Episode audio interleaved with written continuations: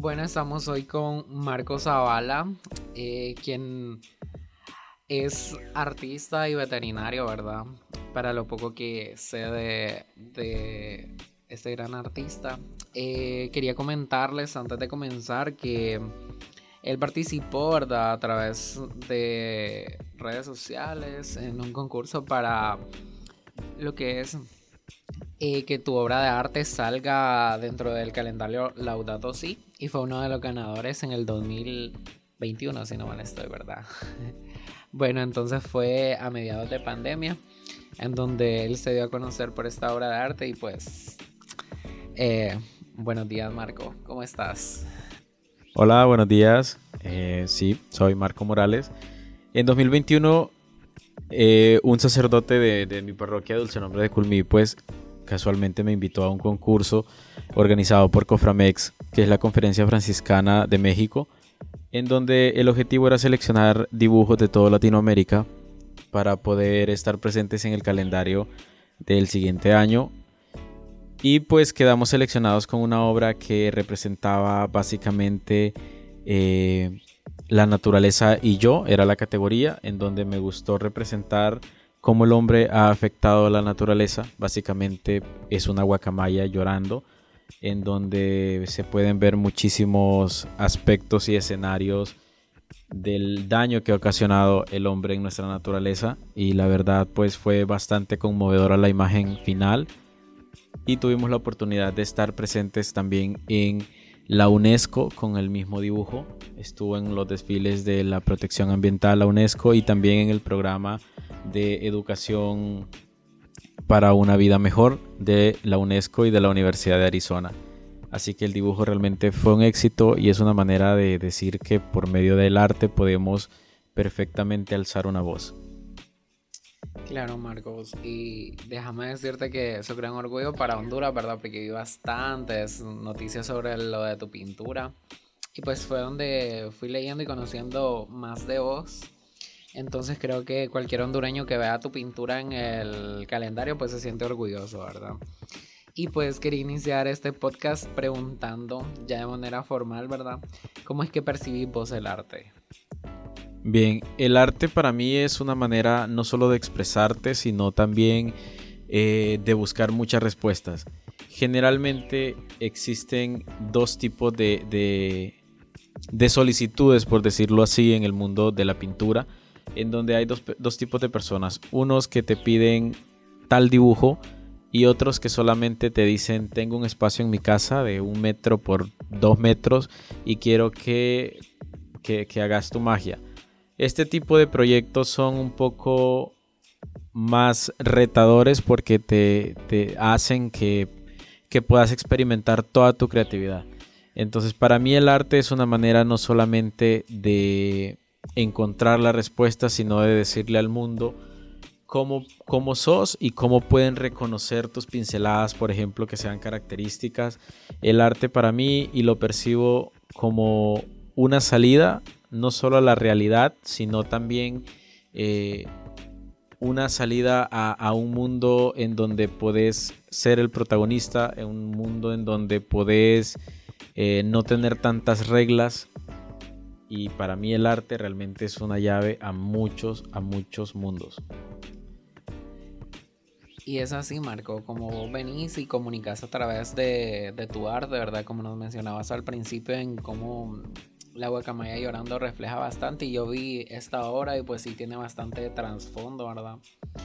Y asimismo te quería preguntar eh, cuál de estas dos eh, personas te gusta más como clientes.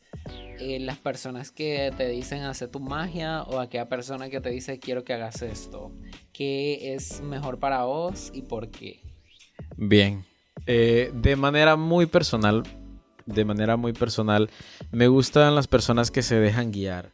Las personas que, por ejemplo, eh, quieren algo, pero si vemos el contexto tanto de una pared o del ambiente en donde va a estar eso que quieren, quizás no está funcionando bien el match con la obra que quieren y con el espacio que tienen.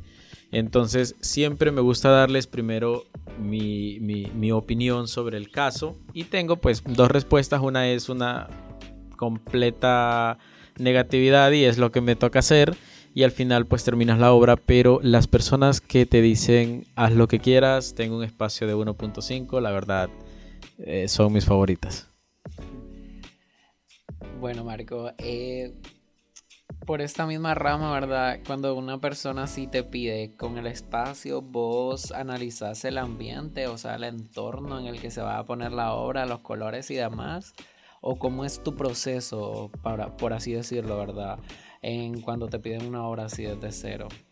Bien, siempre que tengamos una obra por hacer, realmente tengo un proceso creativo que seguir Primero vemos el espacio donde va a estar, vemos qué tipo de iluminación tiene, eh, saber si se va a poner una silla a la par, saber si se va a poner un sofá, saber si qué texturas hay en la pared. De acuerdo a esto se empieza a hacer todo lo que es un montaje. Generalmente lo hago digital, un montaje en donde lleva también un boceto primario sobre la obra que quiere la persona y a medida vamos avanzando vamos como agregando detalles o quitando también en algunos casos. Luego terminada la obra, la parte final es básicamente elegir el enmarcado para que esté acorde con la obra final y con el ambiente. Entonces es un proceso creativo en donde el dueño de la obra también está personalmente muy, muy eh, incluido.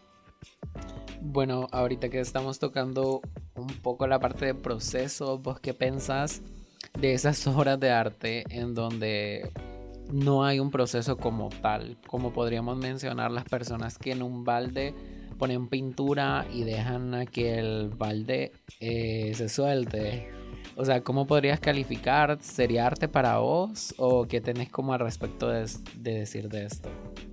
Déjame contarte que al principio, cuando miraba este tipo de obras, tenía realmente mis dudas sobre si esto era un proceso creativo o si se debería de considerar un tipo de arte.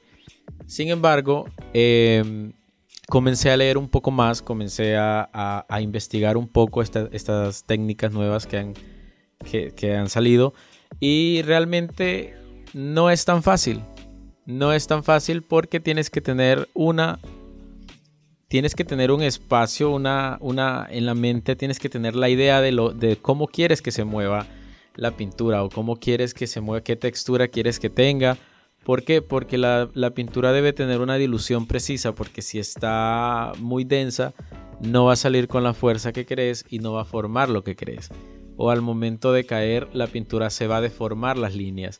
Entonces, realmente parece sencillo, pero sí lleva un proceso creativo quizás más fácil, pero sí lo lleva y realmente sí lo consideraría arte.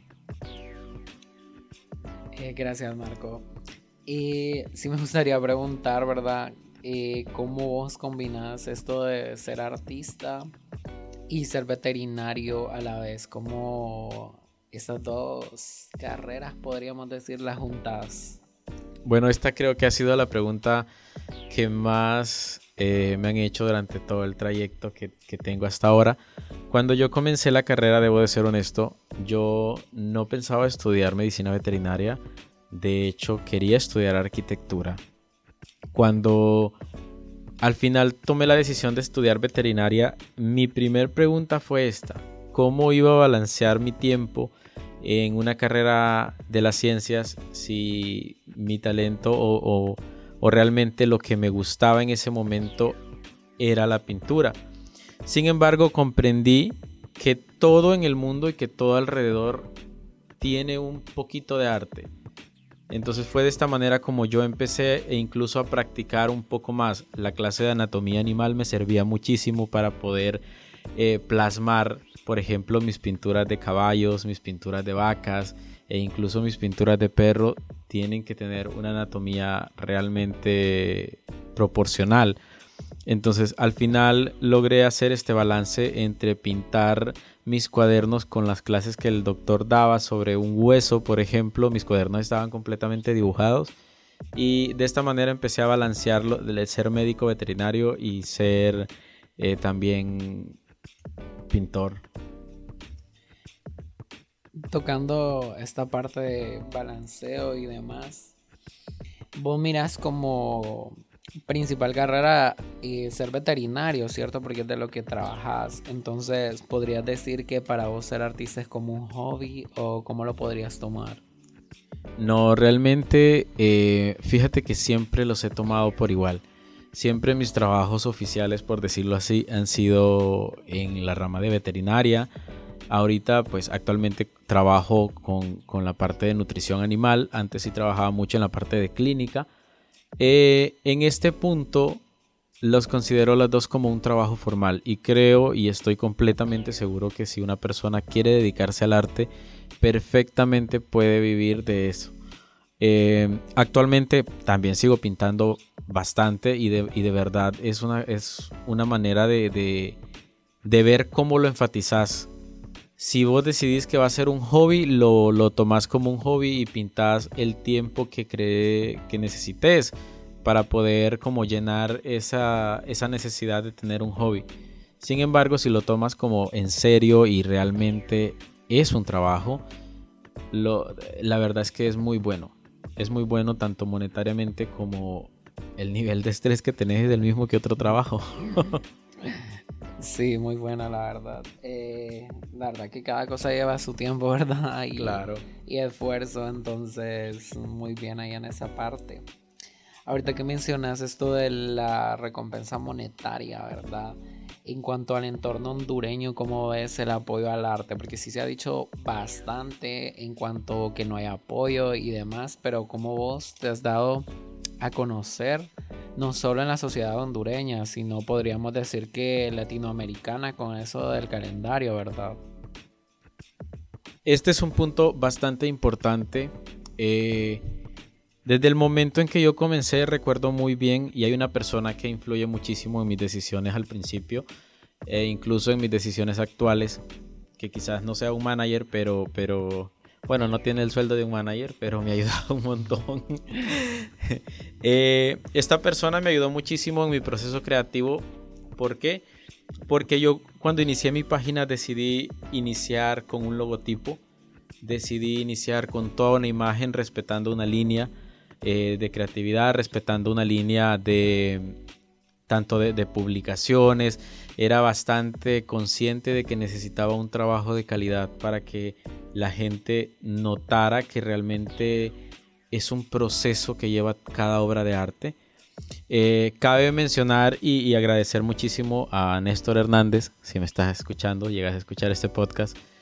Es cuando yo inicié mi proceso creativo, recuerdo muy bien que hicimos las primeras fotografías profesionales porque al momento de abrir mi página decidí que todo el contenido que iba a tener iba a ser profesional desde el principio. Eh, cuando nosotros empezamos a seleccionar algunas prendas para fotografía, porque primero empezamos como pintando ropa, cuando empezamos a seleccionar, eh, Néstor fue muy... Eh, muy fiel a las decisiones que queríamos como, como, una, como una marca y era como esto está muy feo, esto no sirve, esto ya lo vimos mucho tiempo, esto lo repetimos. Entonces fue bastante, bastante tedioso el poder seleccionar las primeras obras que se pueden ver también en, mi página, en donde básicamente me decía como no queremos que pintes un tucán, sino que me gustaría que pintaras algo que identifique a Marco Morales. Eh, costó un poco poder llegar a ese punto de pintar algo que sea como ok, esto es un Marco Morales, pero lo logramos. Entonces creo, y si mi consejo llega a alguien que realmente lo necesite, pues uno debe de enfocarte muchísimo en verte como una marca, en verte como alguien profesional, en trabajar en desarrollarte de manera profesional, en ver o invertir en fotografía, que no es un gasto, realmente es una inversión en tener en cuenta todos los aspectos de una página, eh, porque al final, si tienes la oportunidad de hacer una entrevista, la entrevista va a quedar ahí, pero si tienes la oportunidad de hacer fotografías realmente buenas, con un concepto como tal, eso va a quedar plasmado y de internet no se va a borrar.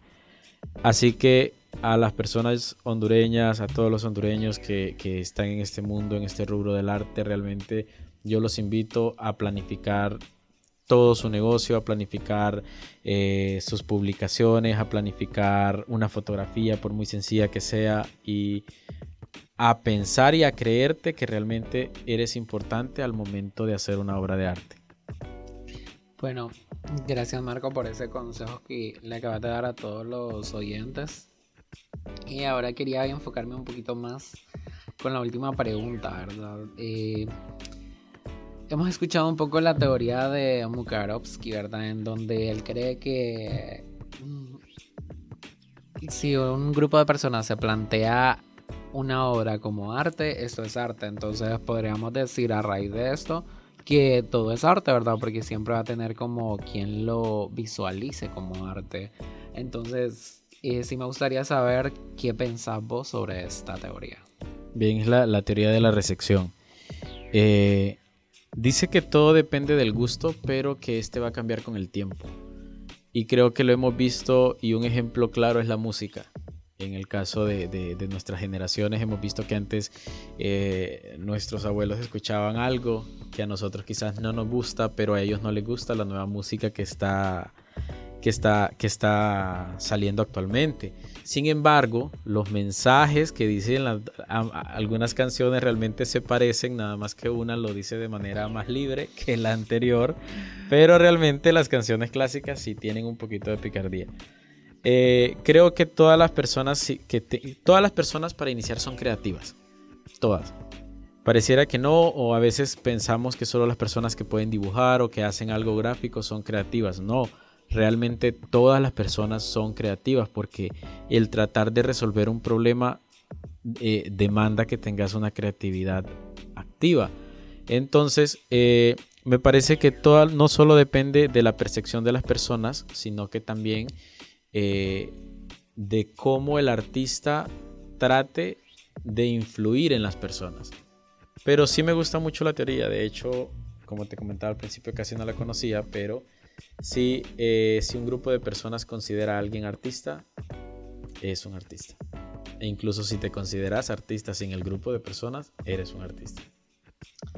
Muchas gracias Marco por habernos aceptado esta invitación, ¿verdad? A formar parte del podcast. Eh, estuvo muy bonito el conversatorio que tuvimos y pues agradecerte por todo lo que nos enseñaste en este pequeño tiempo, deseándote lo mejor para tus obras de arte y tu vida tanto profesional en lo artístico como veterinario. Que sabemos que puedes ser más orgullo de lo que ya eres para Honduras. No sé si tenés algo para decirle a nuestros oyentes o te gustaría quedarte hasta aquí. No, muchas gracias por la invitación. De verdad, creo que son espacios que son muy funcionales en todos los sentidos para, una persona.